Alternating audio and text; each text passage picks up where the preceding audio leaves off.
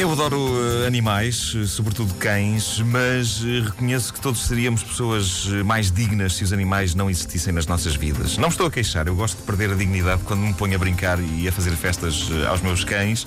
Sou fascinado pela maneira como os animais fazem vir ao de cima o nosso lado totó. Vale a pena fazer um estudo sobre este assunto. É que eu já vi homens feitos e, e respeitáveis perderem toda a dignidade quando lhes põem um cachorro à frente.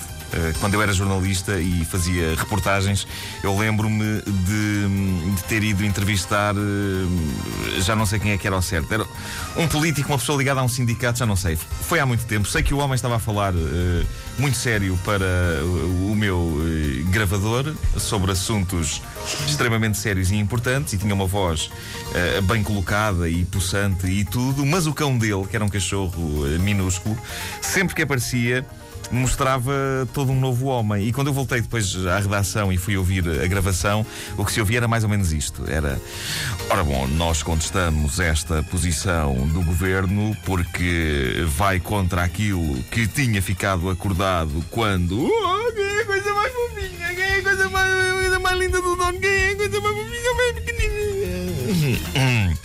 Mas realmente não podemos aceitar esta situação e por isso estamos a preparar um dossiê que será apresentado na Assembleia da República e que. Olha, a coisa mais rica, olha a coisa mais pequenina, olha, a coisa mais. Movinha, bibi, bibi.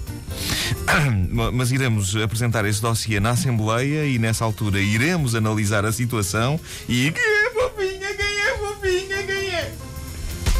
Enfim, digamos que não foi uh, muito fácil cortar o som para poder apresentá-lo no noticiário, ok? Uh, eu ainda pensei em usar só as partes. Uh, mas era capaz de ser chato.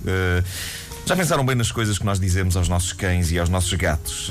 quem é a coisa mais fofa do dono? Que raio de pergunta é esta? Se eu fosse um cão e se tivesse o dom da fala, eu acho que responderia ao meu dono. ora bom, disse a coisa mais fofa do dono? É, portanto, a sua coisa mais fofa, é isso. Ora bem, eu presinto que eh, para estar a mexer-me na barriga enquanto diz isso, é, presinto que deve estar a referir-se a mim. Por outro lado, eu já vi o rabo da dona e eu penso que se ele não for a coisa mais fofa do dono, andará muito perto. Mas é capaz de ser, pronto, não sei, mais flácida do que fofa. Não, possivelmente em termos de coisa fofa, sou capaz de ser de facto a coisa mais fofa do dono. Sou capaz de ser a coisa mais fofa. Venha de lá então mais um esfreganço na pança, se faz favor. Muito obrigado. Mas se a coisa fosse só com os animais, o mundo estava bem. O problema é que falamos assim com os nossos semelhantes. Falamos assim, falamos assim com os nossos bebés. Eh, e isto relativiza muito as coisas. Eh, se o amigo ouvinte é daqueles que pensa que o homem é a espécie mais importante do planeta Terra e o resto que se lixe, eh, pense nisto, meu caro amigo. Já falaram consigo da maneira como se fala com um cão. É verdade. As primeiras tentativas de comunicação dos adultos com as crianças incluem êxitos perenes do calibre de quem é a coisa mais fofinha do mundo, quem é a coisa mais. quem é a riqueza mais linda. É incrível, mas é verdade. Pensem no português mais respeitável. Uh, sei lá, olhem para Cavaco Silva da próxima vez que ele aparecer na televisão a discursar e pensem que já houve alguém a dizer que ele era a coisa mais linda do mundo, a coisa mais linda. E isso serve para todos os seres humanos que nos rodeiam. E isto pode ajudar-nos a suportar melhor o nosso dia a dia, os nossos empregos, por exemplo. Proponho aos ouvintes deste programa sobretudo aos que têm problemas com os patrões. Ai, o meu patrão é mau, o meu patrão tra trata-me mal. Olhem para ele e imaginem que ele já foi uma coisa mais fofinha, mais linda, linda. Pensem nisso, pensem nisso. Ele, ele, está a falar convosco, ele está a ser tirano, está a ser cruel e vocês na vossa cabeça estão a pensar que coisa mais. coisa mais. rica. Convém, no entanto, manterem isto dentro da vossa cabeça, ok? Porque às vezes podem distrair-se e começarem realmente a dizer em voz alta, em frente ao indivíduo, não é? Quem é? Quem é? A coisa mais lindinha do mundo empresarial, quem é? E isso pode não ser exatamente do agrado dele, ok? É, isto é claro que depende de patrão para patrão, não é?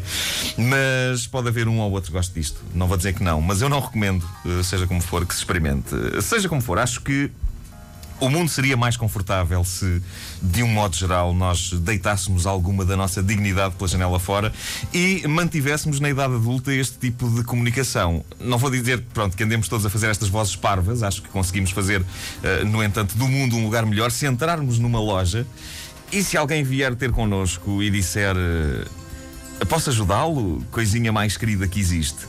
E nós respondemos sim, riqueza da sua avó coisinha mais fofinha, mais linda. Eu estou à procura de um berbequim. Ora, os berbequins, fofura mais rica, estão ali no terceiro corredor à esquerda. Ah, muito obrigado, florzinha mais linda. De nada, seu olhinhos da volã.